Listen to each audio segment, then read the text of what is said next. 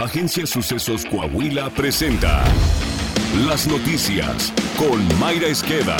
La noticia en síntesis. Esto es lo más relevante para empezar. Durante la primera semana de noviembre se registraron casi 600 homicidios dolosos, según datos revelados en el reporte diario elaborado por la Secretaría de Seguridad y Protección Ciudadana. Con ello, el promedio diario de asesinatos se registra 74. El estado de Baja California se ubica en el primer lugar con un total de 64 homicidios dolosos, le siguen a Guanajuato con 58, Michoacán 52, Estado de México 49, Zacatecas 42, Chihuahua 40 y Jalisco 30. En lo que va del gobierno de la 4T, las fiscalías estatales y federales han registrado 130 38.650 homicidios dolosos en México.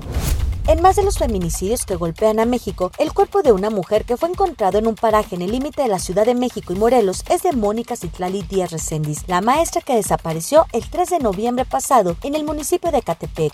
En Oaxaca, la cantante Yasmín Zárate Aquino fue a dar un concierto a San Lorenzo, Cacautepec y ya no volvió. Fue encontrada sin vida en un paraje y su sepelio se realizó precisamente el día de su cumpleaños.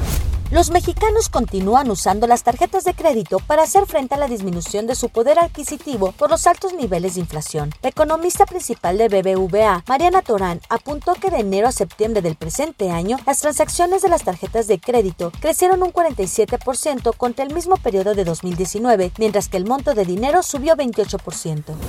El senador Ricardo Monreal señaló que en Morena ha iniciado una purga promovida por la jefa de gobierno Claudia Sheinbaum y la gobernadora de Campeche Laida Sansores. Ello anticipó podría causar la disolución de la 4T y que no se logre la ratificación electoral de su partido. Acompañado de 15 senadores de Morena, entre ellos el presidente del Senado Alejandro Armenta, Monreal aseguró que costará trabajo destruirlo como se lo han propuesto sus oponentes políticos al interior de Morena. Sobre hasta cuándo resistiría en ese partido, Monreal Ávila respondió entonando un fragmento del bolero ranchero me gustó para que te vayas. No voy a aceptarles una sola de sus mentiras ni una sola de sus basuras. Vamos a ver, Vamos a esperar diciembre, porque diciembre me gustó. ¿A que te vayas? Pero usted que sea muy cruel. Adiós, mi Navidad. No quiero comenzar el año nuevo con este que me hace tanto mal. La Red por los Derechos de la Infancia en México pidió a la Suprema Corte de Justicia de la Nación defender el interés superior de la niñez sobre los intentos de corporaciones para imponer la eliminación del etiquetado en productos, mismo que advierte a la población sobre los excesos de azúcares, sodio, grasas saturadas y calorías. El Fondo de las Naciones Unidas para la Infancia advirtió que la obesidad infantil en México es una emergencia de salud pública que requiere cambios inmediatos, pues afecta el crecimiento y el desarrollo de las infancias y adolescencias.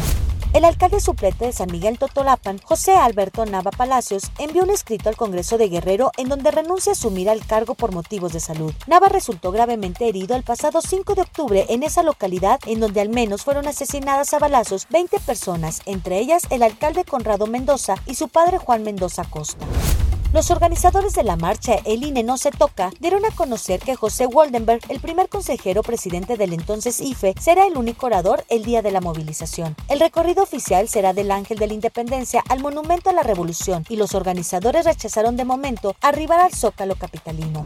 Internacional. El presidente de Estados Unidos, Joe Biden, se dijo listo para trabajar con los republicanos después de la elección intermedia, al tiempo que aseguró que no se materializó en las urnas la gran ola roja que los analistas según las proyecciones, el Partido Republicano arrebatará la mayoría en la Cámara de Representantes a los demócratas. Sin embargo, pese a lo que decían las encuestas, no ganaron tantos asientos como se esperaba. El Senado seguía sin definirse aún y hasta ahora, demócratas y republicanos contaban con 48 escaños asegurados cada uno. El expresidente de Estados Unidos, Donald Trump, admitió que los resultados de su partido en los comicios del medio mandato han sido en cierto modo decepcionantes, al no producirse la ola roja en el Congreso que los conservadores y algunas encuestas auguraban.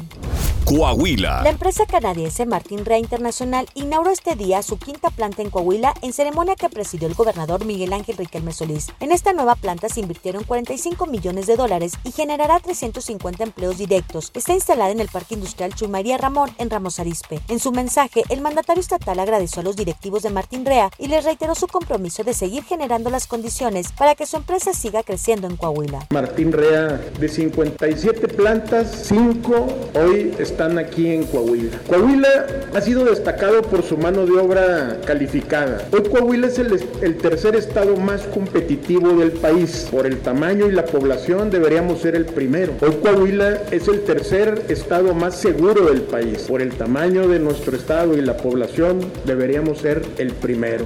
Saltillo. El gobierno municipal de Saltillo firmó un convenio con la Cámara Mexicana de la Industria de la Construcción a fin de fortalecer una alianza y capacitación dirigida al personal del municipio y empresas privadas en beneficio de la infraestructura de la ciudad. El alcalde José María Frostosiller Siller mencionó que para su administración es primordial celebrar estas alianzas con la sociedad civil organizada, lo que permite trabajar para que Saltillo esté a niveles óptimos de seguridad, competitividad y calidad de vida. Las capacitaciones se dan sobre costos, presupuestos, supervisión, recorridos de obra, protocolos de seguridad protocolos COVID, entre otros. Está usted bien informado. Sucesos Coahuila.